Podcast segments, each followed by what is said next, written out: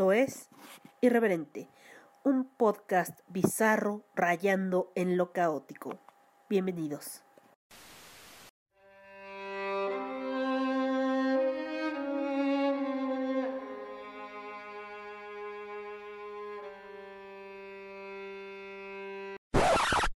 Podcast es vulgar y grosero. Las voces célebres son pobres imitaciones y por su contenido nadie debe escucharlo. Hola, ¿cómo están? Soy yo. Después de un mes sin grabar, aquí estoy. Sí, ya sé. Catástrofe de siempre. Tal vez con el tiempo los que no están acostumbrados a mi manera de grabar se den cuenta que hay veces que tengo como altibajos. Es que tampoco quería grabarles algo sin sentido. O sea, sí tengo cosas que decirles y que platicarles. Pero a lo que me refiero es que no quiero hacer un podcast con todos los estrenos de Netflix y nada más irlos leyendo y decirles, ay, sí, está bien padre. Y así. Entonces, mmm, no, no quise hacerlo de esa manera. Y por eso estoy, estoy aquí queriéndote. Pues ya basta. Eh, estoy aquí en este episodio que he pensado junto con Lili. Hola Lili. ¿No quieres saludar a nadie? Saludar a nadie hoy, Lili. Es que Lili Cuajo está aquí con, conmigo. Lili Cuajo. Lili Cuajo. Eh, y me mira como diciendo, esta loca que hace. Habla sola. No me platica a mí, ni este el otro humano. Entonces, ¿qué estás haciendo? ¿Qué estás haciendo, humano? Oh, vas a morir sola. Bueno, no, llena de gatos. Eso sí podría ser. Eh, pero ahora sí. Ah, eso salió en forma de nepe. De pene. Ah, aquí sí lo puedo decir.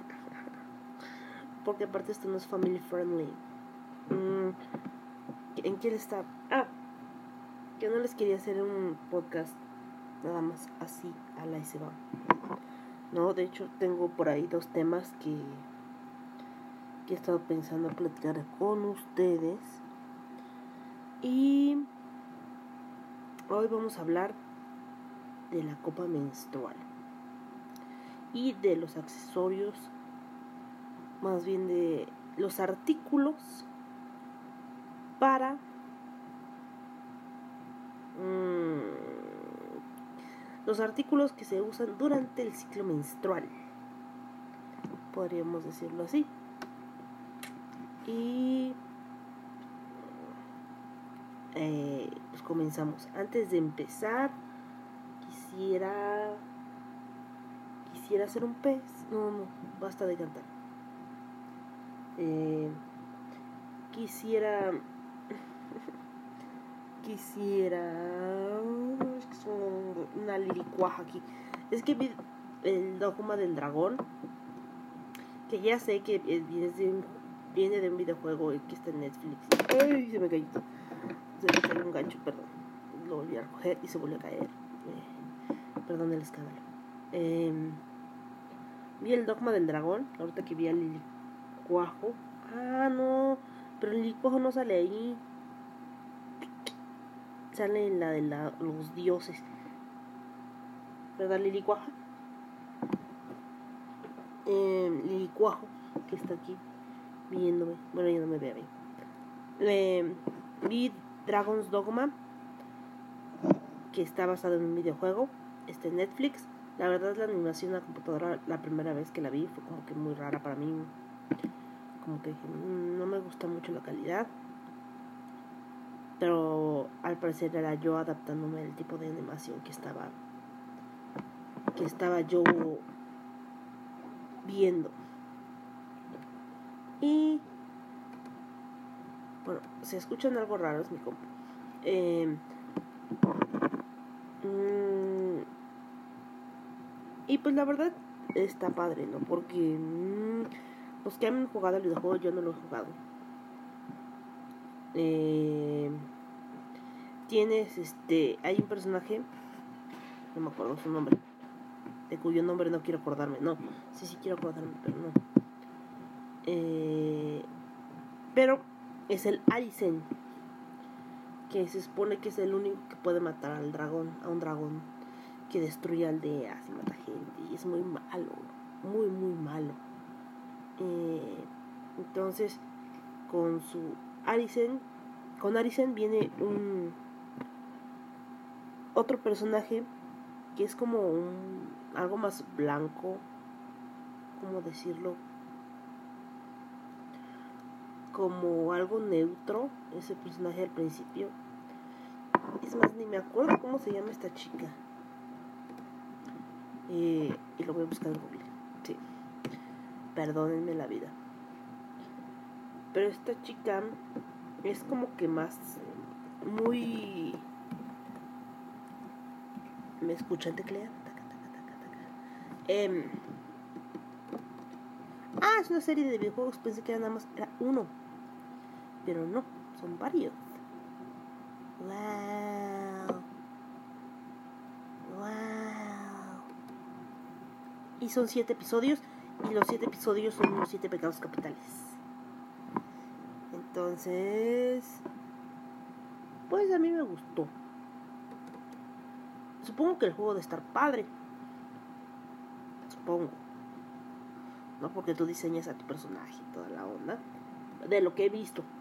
Lo que he visto. Mm, mm, mm, ah, perdón por ser así. Discúlpenme por ser así. Si usa coquis, coquis, coquis, ¿eh? Cock. Los que hablan inglés han de estar muertos de la risa. Es como un gran gallo. No voy a decir nada más acerca de eso. Eh, luego voy a andar diciendo el éxito. O experiencia que bueno, la, la pronunciación no importa mucho mientras el mensaje sea captado. Eh, ahora sí, la la la la la. Ah, sí, Hannah. Me voy a morir de risa. bueno, eh, no sé por qué me acordé de esta, de este sería antes de empezar. Eh, Itan se llama el, el Arisen. Mm, y se convierte en Arisen cuando el dragón, un dragón rojo gigantesco, intenta destruir su. Bueno, destruye, intenta destruir, destruye su aldea. Eh, y mata a su esposa y a un vecinito que con el que se llevaba muy bien. Entonces, este, prácticamente él se queda sin nada que perder y se dedica a perseguir al dragón y durante su recorrido recorre pues los siete pecados capitales recorre recorrido recorre de la, rebu la ¿eh? durante su recorrido eh, puede ver los siete pecados capitales mmm, en su más pura forma por decirlo así y ejecutado por seres humanos eh, y es donde comienza a él, mm, ¿cómo diré? Desenamorarse, desprenderse de su humanidad y... Ay, no me acuerdo cómo se llama. Ah, su peón. Su peón es una chica. Su peón es una chica a la cual nombra Hannah, ya que su esposa estaba embarazada y ese es el nombre que le hubieran puesto a su bebé de haber nacido y de haber sido niña. Entonces, este Hannah al principio es muy neutra y realmente ella no entiende muchas cosas de los seres humanos. Y ella dice que no come, ella no, no tiene tantas necesidades como un ser humano normal. Ella parece ser como un envase hueco. Eh, entonces, este, yo siento que al pasar de los capítulos, toda la humanidad de Larisen se va vertiendo en Hannah, por decirlo así. Y Hannah va comprendiendo más a los seres humanos y su comportamiento, al contrario de Ethan, que se va alejando cada vez más y más y los va viendo de una forma va viendo al ser humano de una forma más este cómo podría decirlo mm, ay mm, es que no sé cómo expresarlo. Como si fueran menos como si fueran un ve al ser humano como si fuera un ser una forma de vida inferior. Los ve con mucha superioridad porque ella, él cree que él es el único ser humano con valores y con, y con todo esto, ya que los seres humanos con los que se ha topado únicamente están llenos de errores y de pecados y de debilidades. Y él, pues, al contrario, es todo todo lo que un buen ser humano podría ser, ¿no? Era un, un buen esposo, un buen amigo, un buen guerrero, era sincero, era tenía un sinfín de cualidades que no veía reflejadas en los demás. Entonces, no se veía a él en los demás seres humanos. De ahí vemos el cambio del, del Arisen o de Ethan y la evolución que va teniendo durante todos los, los siete episodios. Les digo, yo no soy de series porque realmente me no me gusta que después de 7, 8, 9, 10 episodios digan ah, fin de temporada y hay otra temporada. De hecho, no terminé de ver Lucifer. O si lo terminé de ver, no me acuerdo. Y eso que me encanta el actor, de verdad, me gusta mucho. Pero pensé que no sé. Y cuando lo cancelaron dije, no. Pero no lo sé, Rick. No sé. Son muy inconstantes, como se habrán dado cuenta. Y, y en las series también. Así que, no. Eh, vean esta esta serie de Larisen y para que se acuerden que cuando uno ve hacia la oscuridad la oscuridad también mira dentro de uno. Así que pues es bastante enriquecedora diría yo, por no decir deprimente esta serie. Y pues se aprende mucho de que sí hay muchos seres humanos llenos de habemos. Ya ves, mi gato se enojó habemos muchos seres humanos llenos de pecados y de errores, ¿no? Pero hay otros que son muy buenos, ¿no? Muy buenos seres humanos. Que también tienen sus errores, pero no tan grandes. Eh, ¿Qué otra cosa les iba a decir? Mm, entonces, yo les recomiendo que vean Dragon, Dogs, Dragon Dogma. Dragon Dogma. Dragon's Dogma. O el Dogma del Dragón. Mejor lo digo en español porque en inglés no quiero terminar pronunciando todo culero como hace rato. Las cookies. Cock. Perdón, lo volví a decir. Eh, cookies. Eh, ya, ya voy a dejar de hacer eso. Eh, y para que tengan mucho éxito en la vida, ¿no es cierto? Ya voy a dejar de burlarme de eso. Del éxito. Eh, es que hay mucha gente que no pronuncia la X. Y a mí, no sé, no sé, yo siento que no se me, se me nota como que se me barre. Y a veces cuando hablo muy rápido, pues mmm, suena feo. Pero eso ya es otra cosa. Vean el dogma del dragón. Y también vean Beastars. Eh, si quieren una historia donde hay un asesinato sin resolver, un amor imposible, un honor que rescatar, esta es su historia. Nos habla de un lobo gris que se enamora de una coneja enana, eh, un carnívoro con un herbívoro en un mundo donde no es socialmente aceptado ver ese tipo de cosas. No carnívoro con carnívoro, herbívoro con herbívoro. Incluso pues tampoco es común ver parejas interespecie, por decirlo así. Un lobo se enamora de una coneja enana que a, su vez tiene, que a su vez tiene un crush muy fuerte con un ciervo rojo. Dicen que... Bueno, no les voy a decir qué dicen de Beastars. Porque no quiero que se llenen de prejuicios. Veanla. Eh, yo la verdad dije, ay no, cuando la pusieron dije, ay, ¿por qué? Porque seguramente se va a quedar así como que... Eh, en así como de, en suspenso. Eh, y la siguiente temporada va a tardar un chingo en salir. Y dicho y hecho no bien terminé de ver Beastars y creo que Beastars la segunda temporada va a salir hasta enero pero estoy leyendo el manga y ya sé quién es el asesino no les voy a decir quién mató a la alpaca Tem. Porque de hecho así empieza el anime y así empieza el manga. Donde cuando asesinan a Tem, la alpaca. Y. Y como Tem era muy confiado con los carnívoros. Porque él pensaba que. Pues no había. No habría por qué ser de una manera diferente con ellos. Si eran igual. Si eran igual animales, si eran igual este compañeros de clase, si eran igual amigos, ¿no?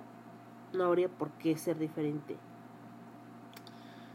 Y al final, pues, Tem tomó una, una decisión equivocada al elegir a sus amigos y terminó muy mal, pobre Tem. Eh, se los recomiendo mucho. Y Legoshi es muy, muy lindo. Es de verdad muy, muy, muy lindo. Eh, a pesar de que es un lobo grande, eh, es muy lindo. Louis, el ciervo rojo, me gusta mucho ese personaje porque defiende mucho su orgullo, ¿no? O sea, el ser herbívoro no lo hace presa fácil, por decirlo así, ¿no? Incluso sobrepasa su orgullo y llega a ser soberbio. Eh, y llega a sobrepasar sus límites físicos. conforme pasa y se desarrolla la historia, él se exige no solo físicamente, sino mentalmente muchas cosas y se obliga a hacer muchas cosas que normalmente ni un ciervo ni un herbívoro haría. Ya les di muchos spoilers o ya les di muchas pistas de lo que puede ser. Eh, y pues Haru es una coneja que siempre se ha sentido subestimada por los demás por ser muy pequeña. Entonces, de tamaño. Entonces, por eso como que todos la tratan de, ay, mira, la bebecita, como que la, la mencita esta, que no puede con nada. Y ha encontrado su forma de validarse eh, teniendo relaciones sexuales con todo el que se deje. Y esa es su forma de pasar el rato, por decirlo así. Mm, mm, yo creo que si tuviera que elegir mi personaje favorito, mi, personaje favorito sería Louis. Y mi personaje menos favorito sería Bill, que también es un es un tigre que él ama ser tigre. Literal ama ser tigre. O sea, el hecho de comer carne no le molesta, el hecho de... Porque comer carne es un tabú en, ese, en este mundo de Beastars. Ellos no pueden comer carne porque se están comiendo literal a su vecino.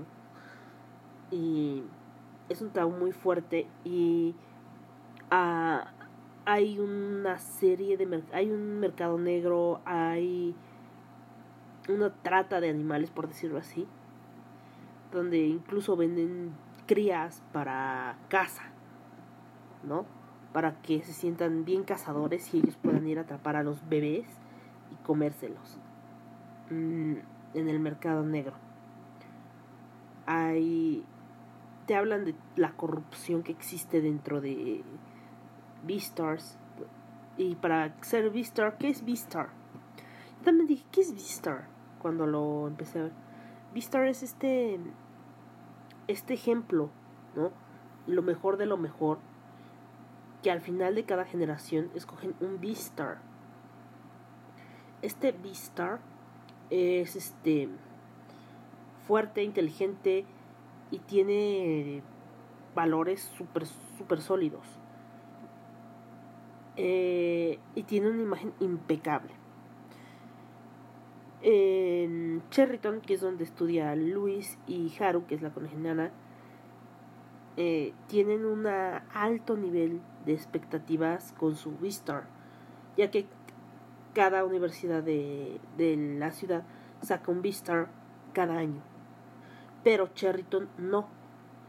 Eh, Cherryton espera a que de verdad sea lo mejor de lo mejor para sacarlo. Y siempre que sacan a su Beastar, generalmente él termina liderando como el consejo, por decirlo así, de los Beastars que pues mandan en la ciudad.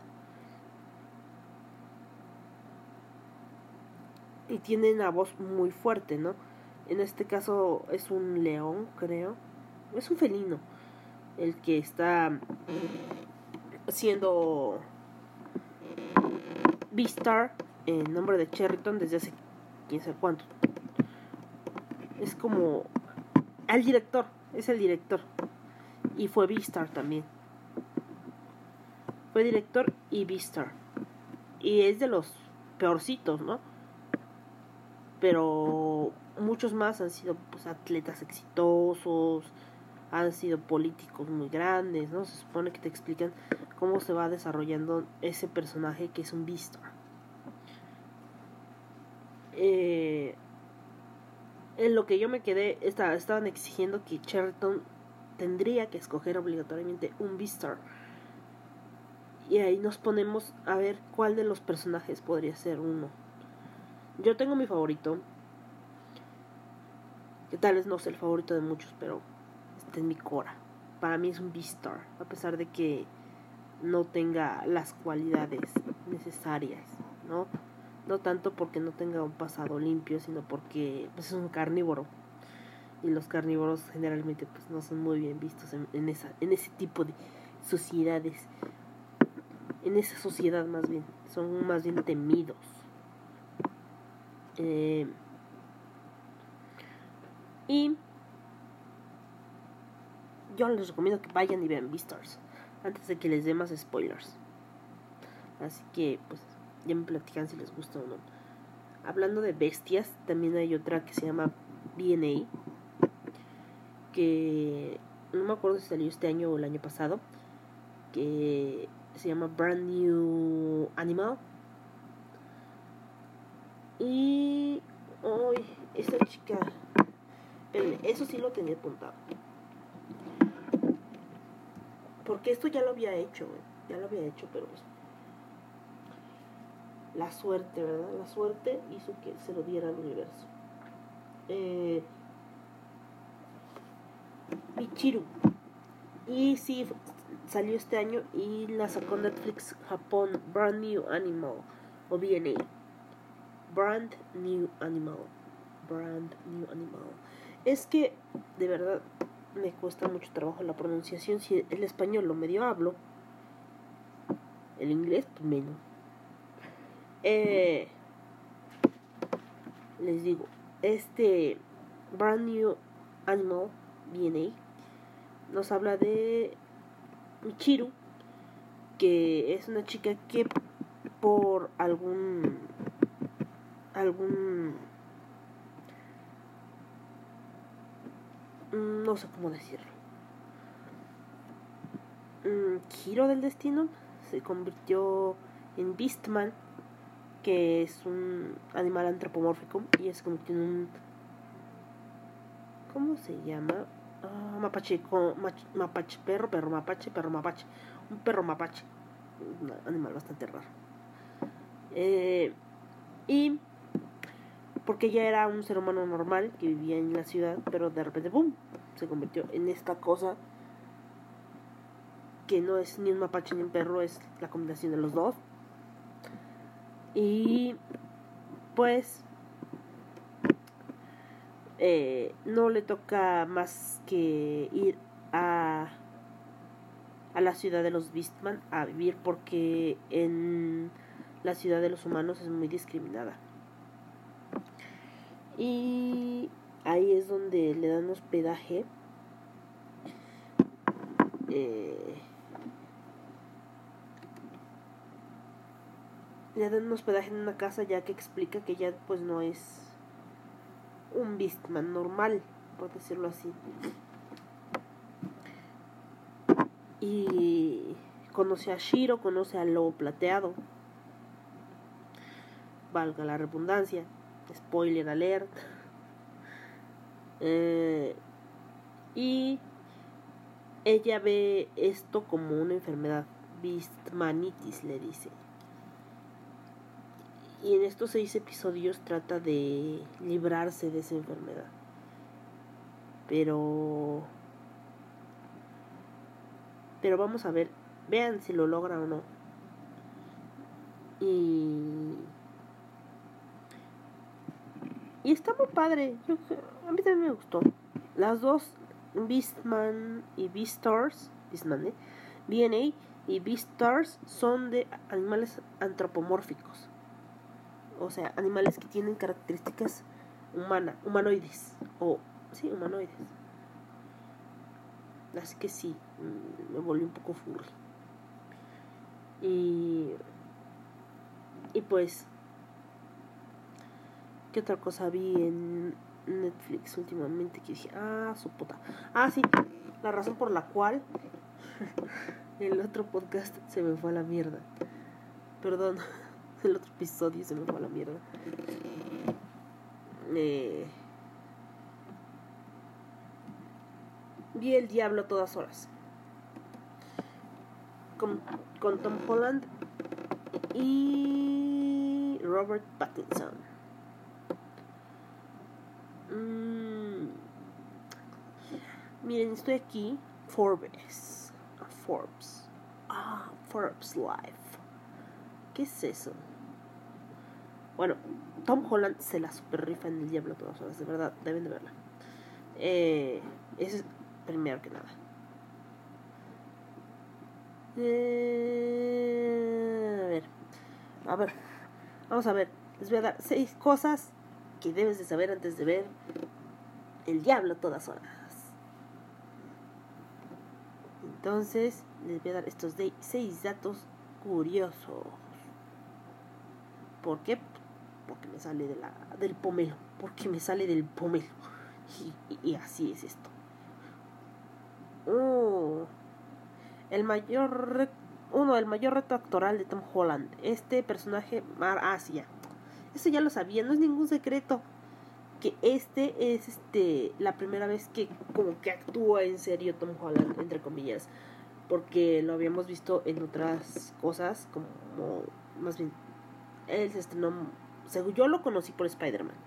Tal vez hizo otros trabajos, pero él saltó a la, se catapultó por ser eh, Peter Parker, por decirlo así. Y, y algunos creen que es un blanquito que aplaude cuando el avión aterriza. No lo digo yo, lo dicen sus haters. Así que... Y él lo sabe. que es lo peor. Eh, pero yo no confiaba mucho en este chico. O sea, sí lo había visto bailar y lo había visto incluso con corset. está muy padre verlo. Bailando Umbrella de Rihanna. De Rihanna. Pero pues esta es la primera vez que pues trabaja como más serio. Eh, y para su preparación el actor trabajó con un coach de voz, de voz. ¿Dónde saqué eso? De voz. No sé, de voz para esconder su acento. Ah, baby. Inspirándose en locutores de los 60 para trabajar un tono lento con registro bajo. Eh, y él dice, lo que me atrajo de este papel fue que podría exigirme a mí mismo como nunca lo había hecho. Y la verdad, se rifó. Robert Pattinson quiere trabajar de todo, o sea, Robert Pattinson es como el nuevo Jared Leto. O sea, perdona a los fans de Jared Leto. Jared Leto hace todo y nada. Porque Jared Leto actúa, canta y no sé qué otra cosa. Creo que dirige también. Todo lo hace la. Se parece a mí. Eh, el actor Robert Pattinson siempre admiró el trabajo de Antonio Campos, por lo que trabajar junto a él en esta cinta es algo que siempre... Ah, con el director, no como director. Ah, otro que La que no sabe leer. No traigo lentes, no me juzgue. Que luego leo cosas bien raras. En serio. Eh, leí el libro, porque está basado en un libro, del mismo nombre, El Diablo a todas horas. Y luego el borrador del guion. Han hecho un gran trabajo adaptando una novela tan rica y oscura oscura y complicada para llevar a la pantalla, uniendo las diferentes viñetas y condensando la historia para abarcar décadas.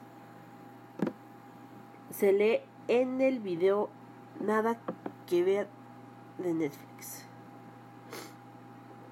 en esta cinta este Pattinson aparece como un... No es un sacerdote, es un es un tampoco es un cura, es un no sé cómo le dicen los cristianos a los padres. No lo sé. Bueno, es eso, es un cura cristiano. La diferencia es que los curas cristianos sí se casan. Y este está casado, por cierto. Chris Evans participaría en la... ¡Ah! Chris Evans iba a participar. Eh, el actor daría vida al personaje del sheriff Lee. Ah, pero debido a su agenda de trabajo, pues no fue quien recomendó a Sebastian Stan. Ah, con que el sheriff viene de recomendadito. Todo se resume El Diablo a todas horas es un producto que se realizó entre amigos. Robert Pattinson también ya había trabajado con anterioridad con Tom Holland en Z, La ciudad perdida. Además, uno de los productores de esta cinta de Netflix es nada más que Jake. No puedo pronunciar su apellido. Jake. El pueblo de la historia es real. La novela es escrita por Donald Ray Pollock en 2011. Él nació en el pueblo de Nocum no que no que no me fist no stiff no ay no sé pronunciarlo tampoco no no que stiff no que stiff de Ohio. Perdón a todos los de ese pueblo por si lo pronuncié mal. Esto inspiró sus primeros cuentos cortos de trama del diablo a todas horas. Su participación en la cinta es una suma de relevancia, es de suma relevancia ya que su voz es la que se escucha en la narración central de la película. El título de la película proviene de mi de, proviene de la frase mi padre pelea con el diablo a todas horas, la cual se escucha en su narración. El director unió talentos de su familia, al parecer esto es más bien una cinta entre familia y amigos. Por cierto es bueno. Eh, Antonio Campos, el director del Diablo a todas horas, se obsesionó con la historia después de leerla hasta conseguir los derechos, donde junto a su hermano que escribieron el, junto con su hermano escribieron el guion. El mismo fue pasado a Ronald Ray Pollock, quien les contó más detalles de sus inspiraciones y les mostró lugares y paisajes que se inspiró incluso la misma esposa de Campos, Sofía Subecaus, Subecaus, Subecaus, no sé, porque tienen apellidos tan raros, fue la encargada de editar la película. 6. Una historia inspirada en los clásicos de terror. El libro de Pollock confirma el género gótico, un género que explora partes ocultas del ser humano y la sociedad. Y hace referencia a otras obras de horror clásicas inclusive al estilo del escritor que tenido, ha tenido propio, su propio nombre como Hilly Billy Gothic, Hillbilly, Hillbilly Gothic o Southern Ohio Gothic. Esto se refiere a las locaciones del pueblo rural donde suceden los relatos. Y pues es por que esas son las seis cosas que tienes que saber antes de ver esta película. Tom Holland se la rifa muchísimo, muchísimo, mucho, mucho, mucho. Y pues este, pues este Robert Pattinson, eh, perdón, es que no, lo puedo aceptar. Soy como el perrito de, ¿cómo se llama? Este, de la propuesta con la chica. Todavía no lo acepto totalmente. es como que me es como que mie no sé cómo explicarlo es como un gran mie sí pero no es como que ah sí gracias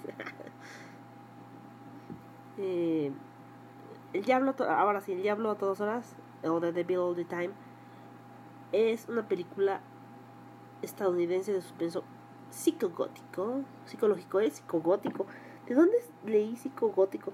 Eso pasa por leer sin lentes en una pantalla. Psicológico. Estúpida, perdón. Psicológico del 2020 basado en la novela del mismo nombre de Donald Ray Pollock. Dirigida por Antonio Campos Jake. Dejemos así. Jake. Jake y Randall Postro. También está ambientada después de la Segunda Guerra Mundial en la década de 1960 en Ohio. La cinta sigue una historia no lineal de varias personas perturbadas que sufren daños de la posguerra. La película tuvo críticas mixtas con los expertos alabando el suspenso y las actuaciones, especialmente las de Holland. Holland es muy bueno, insisto. Y Pattinson, que. Pero criticando la duración del ritmo y la trama en Rotten Tomatoes tuvo la aprobación del 64%, mientras que en Meta Meatric tuvo 54 puntos de 100. Entonces, pues, a la gente medio le gustó. ¿No? La historia nos cuenta, más bien se centra en Arvin Rosen, que es criado por su abuela tras la trágica muerte de su padre William. Eh, que poco tiempo después de la pérdida de su esposa a causa de una enfermedad terminal, se suicida ante la desesperación de no haber podido hacer nada por ella. Tiempo después, el joven Arvin se enfrenta de nuevo al, a un predicador hedonista y corrupto. Este es Robert Pattinson.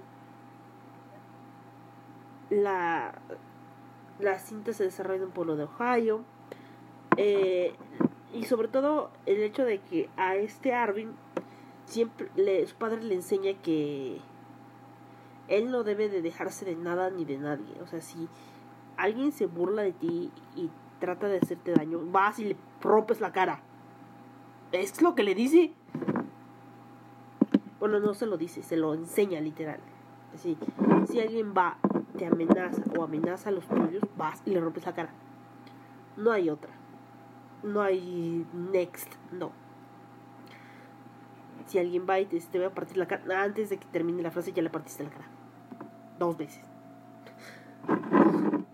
te mueren, te matan dos veces antes de caer al piso. No, me acordé de los Simpsons, perdón. Pero sí, que no, no debes de bajar la cabeza y que nunca te debes de sentir amenazado. Sí. Porque como dijera algún mexicano, no muy popular, ¿verdad? Es mejor morir de pie que vivir arrodillado. Si saben quién dijo eso, ¿verdad? Y no me digan que no, porque si no romperían mi corazón. Porque es uno de los héroes de la Revolución Mexicana. Así que también otra de sus frases era tierra y libertad. Ya, ya saben los mexicanos, ¿no? Para los extranjeros es Emiliano Zapata.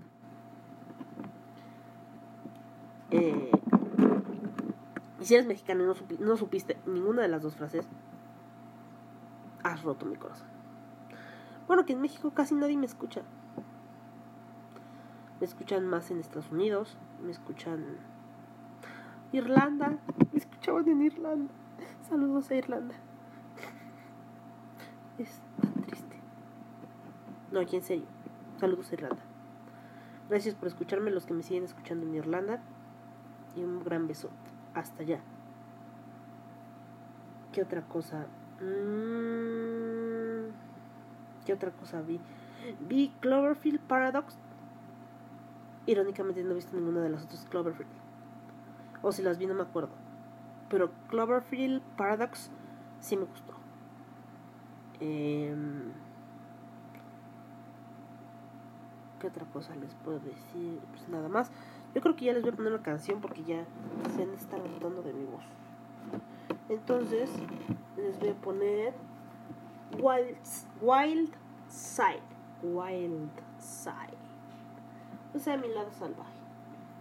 De Beastars. Miren, aquí tengo otro, otro cuadernito. Tengo muchos cuadernitos en mi vida. Muchos cuadernitos en mi vida. Y Dios mío, se le pegó algo a mi cuadernito. Eh, ahora sí. Les voy a poner Wild Side. Wild Side. De Ali. Se las voy a poner completa. Ahora sí. Se las voy a dejar completa. Ay, eso suena muy feo. No, se las voy a poner completa para que la escuchen. Me gusta mucho esta canción. Es el opening de Beastars.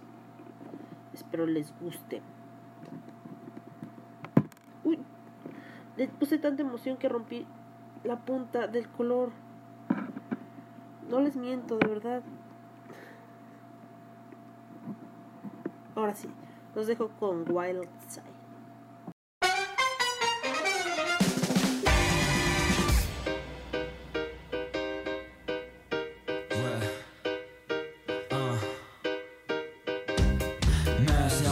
無理でも楽するフリーフリーダムもか理不尽吹き飛ばす記憶これ違うレスピンメスリーオーバープライドは邪魔する猛者トンバチセッサー滑りチャージコンパイフレーズこれアクションヘッサー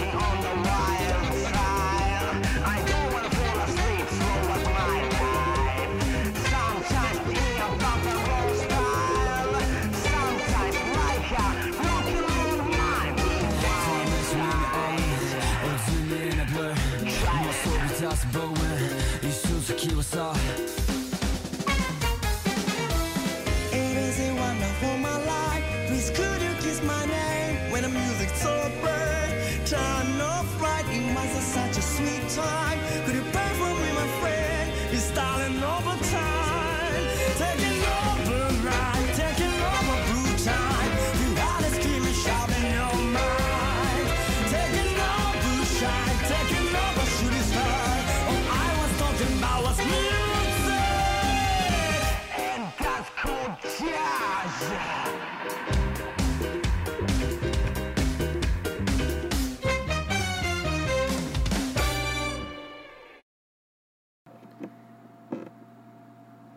regresamos de esta canción. Miren, se escucha como. como cruje la mesa en la que estoy.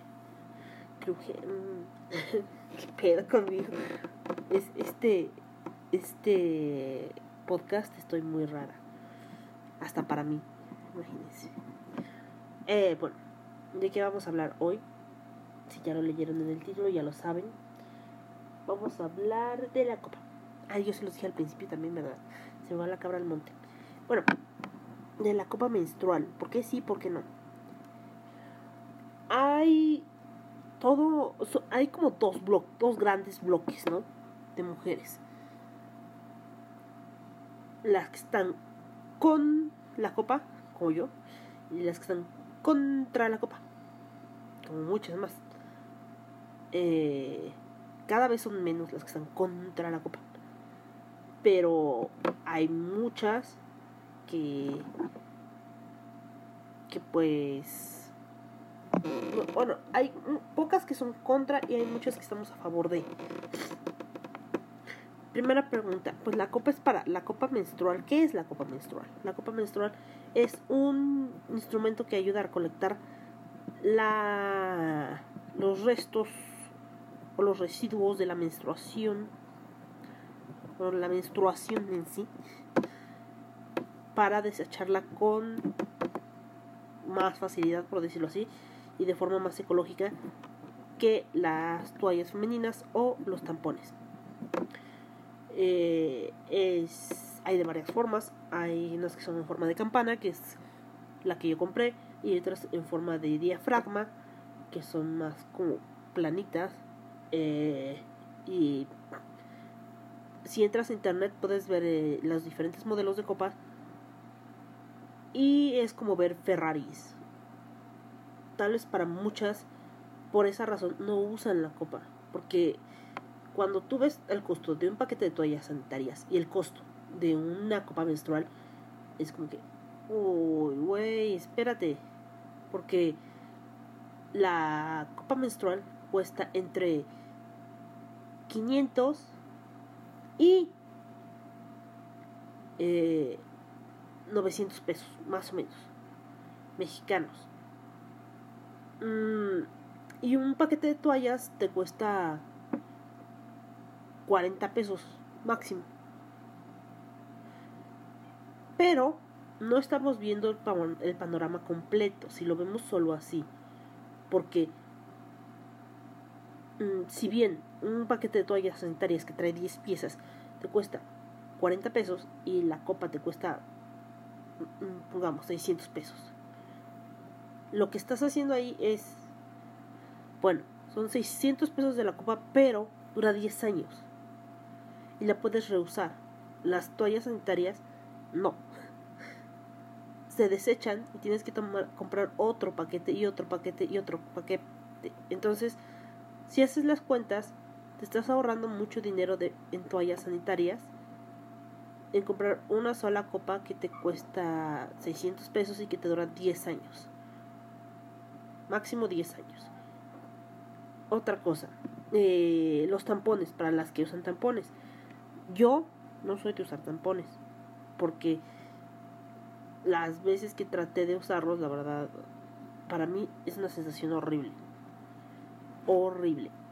No sé para las demás, eh, pero en general para mí fue muy mala experiencia la de los tampones. No las volví a usar. Y las toallas sanitarias. Bueno, las toallas sanitarias que son más comunes. Bueno, que también los tampones. Ambas son muy comunes. Las toallas sanitarias suelen moverse de su lugar y terminas manchada y es un desastre. Y tienes que estar como que, eh, como que con mucho cuidado. Y, el horror, ¿no? Y que esté bien pegada y que no se te vaya a mover y que no sé qué, etcétera, etcétera. A mí me, han pasado varias, varias situaciones vergonzosas con las toallas sanitarias. Y aparte, estos dos productos te hacen creer que hueles mal. Lo que nos lleva al siguiente producto que venden con las toallas venden el jabón íntimo. Que ellas prácticamente te dicen que hueles mal. Y que como huele, tu vagina huele mal, eh, te tienes que lavar con un jabón especial para que te huela más chavocho, el moño. Eso y que pues es una piel delicada, es parte, es una piel delicada. Esa parte de tu cuerpo. Pero más que nada, eh, yo ocupo ese jabón porque con eso lavo mi copa menstrual porque tiene el pH adecuado, no sé qué tanta madre. Pero es porque me gusta a mí.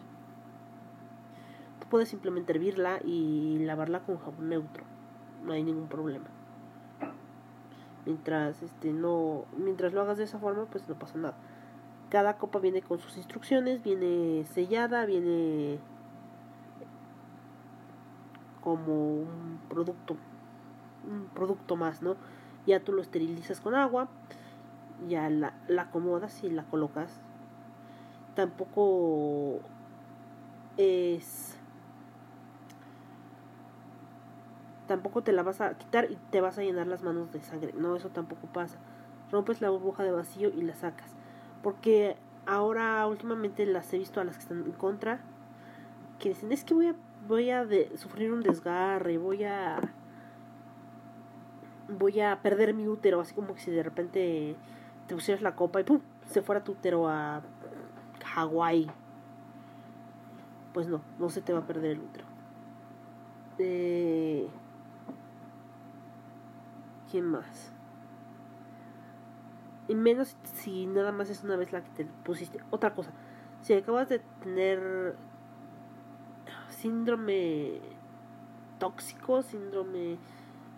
Ay, ¿Cómo se llama? Este síndrome que te da por la, los tampones. Creo que sí se llama síndrome de shock tóxico. Si acabas de tener es, ese síndrome, no puedes usar la copa menstrual.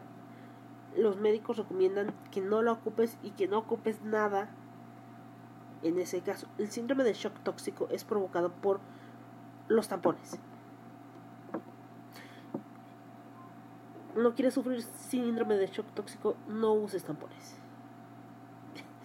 es lo que dicen. Y lo puedes buscar en las redes sociales. Las redes sociales.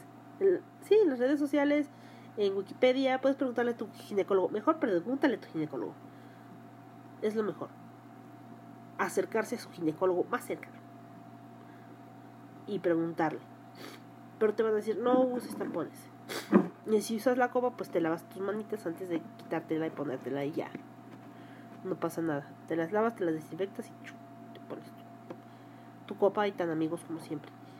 Pero no siempre el cuerpo de la mujer puede usar la copa. Porque hay mujeres que pues no, no pueden, se les, se les desborda la copa o se les...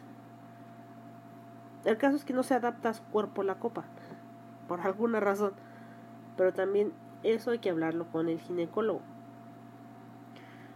Eh, yo le tenía mucho miedo a la copa hasta que la empecé a usar. Y dije, ah, no ma. Otra cosa, no puedes tener nada dentro de tu cuerpo más de 12 horas. ¿Mm? Y la copa te dura máximo 8 horas. Dependiendo del tamaño de la copa y de tu flujo. Entonces, pregúntate cuántas toallas o cuántos tampones te estás ahorrando y te estás ahorrando un shock tóxico si usas tampones. Al contrario de los tampones, la toalla, la toalla, ¿eh? la copa no se siente. Y de verdad, la el mal olor no, no viene de ti, viene de, de las cosas estas, de los tampones y de las toallas. Pero pues bueno. Eh, ¿Qué otra cosa les iba a decir? No, no somos. El tampón y la toalla no es nuevo. El tampón se usa desde hace un chingo. Hasta los egipcios lo hacían con papiro. Con papiro y un hilo. Por decirlo así. Una como. Un hilo y lo amarraban en una maderita. Pero obviamente solo las mujeres de alta sociedad podían permitirse esa ese lujo de usar ese tipo de pampon, de, pampones, de tampones de, de papiro. Ya después fue evolucionando, ¿no? En- ha habido de papel, ha habido de algodón. Algodón fu- fue el último que salió. Pero el tampón es muy viejo. Es más joven la toalla sanitaria. Que actualmente ahora las mujeres están dejando de usar toallas sanitarias y los hombres están empezando a usarlas. Vi un tweet y fue así como que, ok. Pero pues ya después me aclararon que es para hombres que tienen... Ah, ¿Cómo se llama esto? Incontinencia. Dije, ah, ya. Que otros la, lo ocupen como panty protector, por decirlo así, y es otra cosa. A que me refiero es que, ah, es que para que no se te mache el calzón con la gotita traicioneria y el precum y el no sé qué. Y yo así de, ok, no tengo pene, no puedo opinar. Mm, otros hombres opinan que simplemente si te lavas aquello, pues ya no tienes por qué usar ese tipo de cosas. Pero... No sé, ahí se lo dejo. ¿Qué otra cosa les iba a platicar? Este. Ah, sí. La copa la pueden comprar donde ustedes quieran. Eh, es de silicón. No es de látex. Para las mujeres que son alérgicas al látex. No es de látex. Así que pues pueden usarla con más seguridad. Mm, también este deben de primero probarla y a ver si es para ustedes, ¿no? Yo creía que no era para mí, pero sí. la aprendí a usar y mientras sigas pues las indicaciones normalmente no te pasa nada. No se va a ir tu útero a Hawái y no te va a pasar nada malo. Sigue las recomendaciones médicas, las de tu ginecólogo. Y pues ya es todo. No tengo nada más que decir. Les podría dar las fechas de cuando se hizo el, el primer tampón. Porque también investigué, no crean que me la pasé huevoneando. Bueno, sí.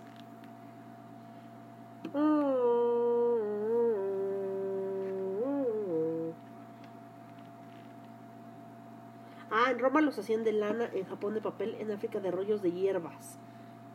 Pues imagínense desde cuándo está el tampón. Eh, y obviamente pues todos este estas cosas eran como para eh, pues según los tampones datan de 500 antes de Cristo. Eh, y yo sé que actualmente hay hay lugares en donde es difícil incluso conseguir las toallas sanitarias.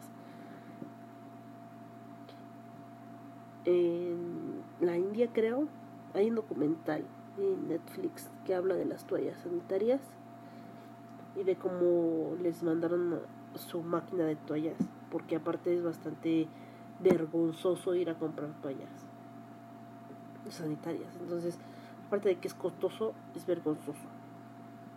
No. Y pues nada más. Es todo lo que les ah no. Y en ese documental se me va la cabra al monte. Tú mi cabra al monte eh, te explican por qué es tan difícil conseguir las toallas allá y pues ves todo el entorno cultural que rodea a las mujeres que viven en ese país y en esa comunidad y cómo les ayuda a tener esta máquina que hace las toallas sanitarias y les ahorra mucho, mucho dinero. Y las hace sentir mejor, porque es mejor tener una toalla sanitaria que no tener nada. Es bastante incómodo. Bueno, según yo, según mi percepción, según mi opinión. Mm, yo sí recomiendo la copa menstrual sobre el tampón, sobre el, la toalla sanitaria. ¿Por qué? Porque puedes dormir con ella tranquilamente y no te va a pasar nada. No te va a dar un shock tóxico, no te va a dar... Más, más mujeres como yo que no, no se levantan al baño medianoche. Porque yo, yo no me levanto al, baño medianoche. Me duermo, tardo en dormirme un chingo, pero una vez dormida no, no me despierto como a medianoche para ir al baño. No. Tal vez debería tomar más agua. Podría ser. Eh, mm, ¿Qué otra cosa les quería platicar? Pues nada más. Creo que ha llegado el fin de este episodio. Es bastante corto. Solo porque solo quería hablarles de eso, de esto que es la la copa menstrual y muchos muchas tienen tenemos tenemos sí tenemos muchos tabús acerca de, de esta situación y de cómo funciona nuestro cuerpo y a veces es el temor de, de que algo extraño va a entrar en tu cuerpo. Ya sé que no, no, no. Bueno, sí. Extraño y artificial también, puta madre. Es que del modo que lo digas suena mal. Ven, hasta eso suena mal. Para mi cabeza. Eh, pero confíen en la copa. De verdad se van a ahorrar muchos dolores de cabeza, mucho, mucho dinero y aparte pues le van a ahorrar al planeta mucha contaminación. No, porque todas esas toallas que van a usar ya no las van a usar. Ya ya no necesitan ir y desechar todo ese papel, eh, todo ese plástico y todo ese todo eso que generábamos cada mes se fue, ¿no? Mm, hace unos, hace un mes salió una copa que se llama de una empresa que es Arabella, pero no la he podido probar. Esta copa es de un costo mucho menor que las otras y es un material mucho más suave. Entonces, yo creo que la voy a probar y les voy a decir qué tal. Eh, porque entonces, es que no, como no está certificada, etc. Pues a mí me llegó sellada en su bolsita como la otra. La única diferencia es que no tenía el, el ¿cómo se llama?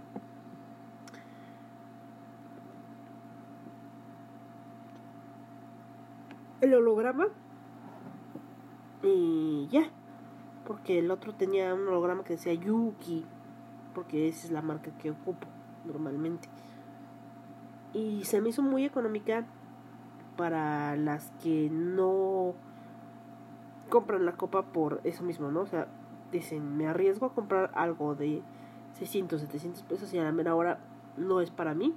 Es como un arriesgue muy grande. Pero de verdad, traten, traten, traten. Eh, a mí, insisto, yo soy pro copa. Pero habrá muchas mujeres a las que no les guste. Pero si usan tampón, ¿por qué no usan copa? De verdad, el tampón es muy, muy, muy cómodo a comparación de la copa. Se los digo yo que soy muy, muy, muy delicada para eso. No lo parece, pero sí. No. No me pongo cualquier cosa ahí. Ahí, cuando digo ahí me refiero ahí abajo. Eso salía en Los Simpsons, ¿no? En un episodio. Y ahora sí, me quedé sin nada. Entonces, ya saben dónde encontrarme. Me pueden mandar mensaje a Twitter, que es arroba irreverentepod. O también pueden mandarme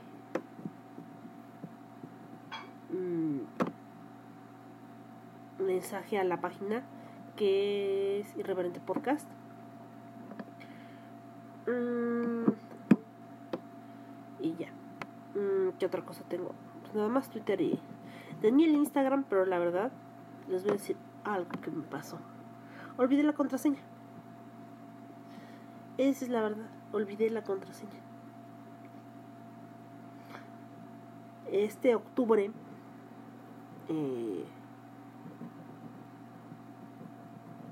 no sé de qué quieren que les hable. Bueno, podría yo hablarles de tarot, podría, podría yo hablarles de oráculos, podría yo hablarles de la diferencia entre un tarot y un oráculo, podría... Pues es que este octubre y noviembre son, son fuertes y... por decirlo así, y las lunas de octubre son las más hermosas. Así que espérenlas, porque son muy bellas, aparte de que es mi cumpleaños. Mm, ¿Qué otra cosa les puedo decir? Pues nada más, les mando muchos besitos y los dejo con una última canción de no sé qué. Y pues ya. No, ya en serio, ya. no, ya en serio, ya me voy. Soy como de esas personas que se va y no se va.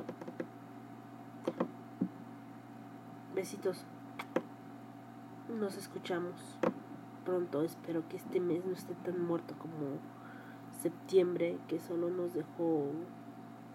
¿Qué nos dejó septiembre? Nos dejó marchas contra el COVID. El COVID se va a asustar por las marchas, no creo, es un virus. Eh, pero contra el uso de cubrebocas, que nos quieren poner bozal, que organizaba, que organizó Miguel Bosé, nos demostró que todavía hay muchos antivacunas, bueno que hay muchos antivacunas en el mundo, y que creen que Bill Gates es el demonio, y que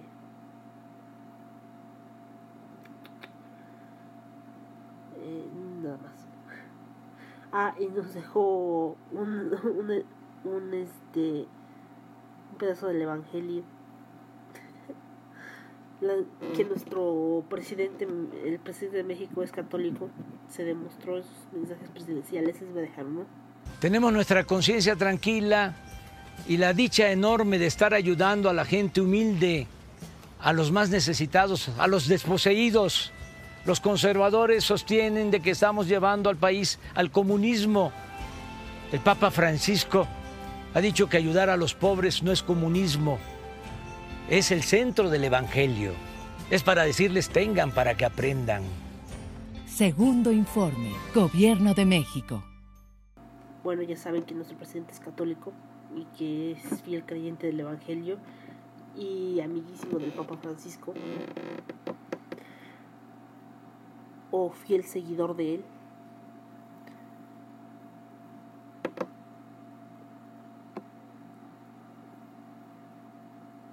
Y pues ahora sí ya. Ya estoy que me voy y me voy y me voy y no me he ido.